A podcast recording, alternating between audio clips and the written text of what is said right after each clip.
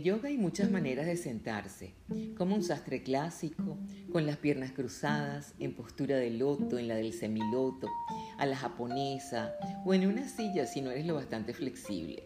Todas son buenas siempre que proporcionen un mínimo de comodidad y que permita ponerse derechito, aunque haya que ayudarse con cojines.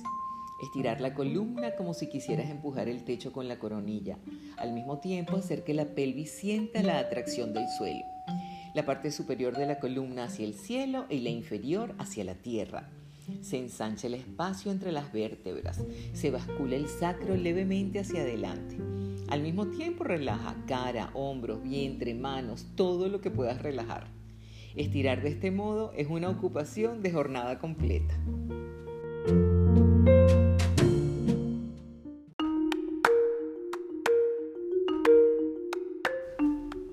Hacer una postura de yoga es como unir dos caballos, dos búfalos. Se la pasa uno de un lado al otro. Si intentas prestar atención a lo que haces, no te va a dar tiempo de aburrirte. Cuanto más exigente se vuelve la postura, más gusto le coges. Cada vez te mantienes más tiempo y también notas cuando empieza a desplomarse la postura. Entonces corriges, afinas. Unos días es un placer hacer yoga y el otro día es insostenible, nada funciona. Todo el cuerpo protesta, se resiste.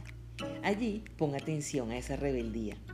Chico, y si lo que te provoca es ir a ver tu correo, anda, no hay ningún drama.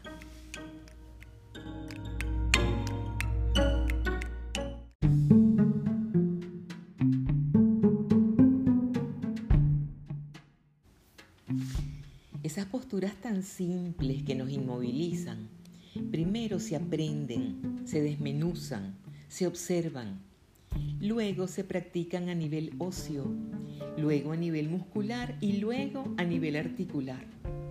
Si lo logras, te encontrarás un día observándote a nivel celular e incluso a nivel molecular.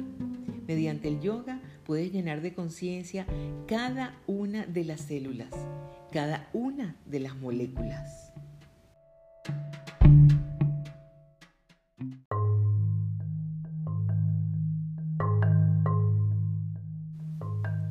Dicen que las asanas tienen cualidades contradictorias. Fuerza y flexibilidad, velocidad y lentitud, inmovilidad y movimiento, meditación y acción. Pues sabes, no hay que elegir, no hay que sacrificar una cosa por la otra.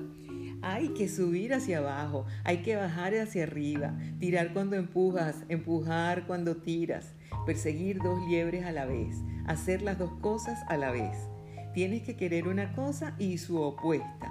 Así que cuando en una clase escuches, adelanta tus pies hacia atrás, no te rías, hazlo.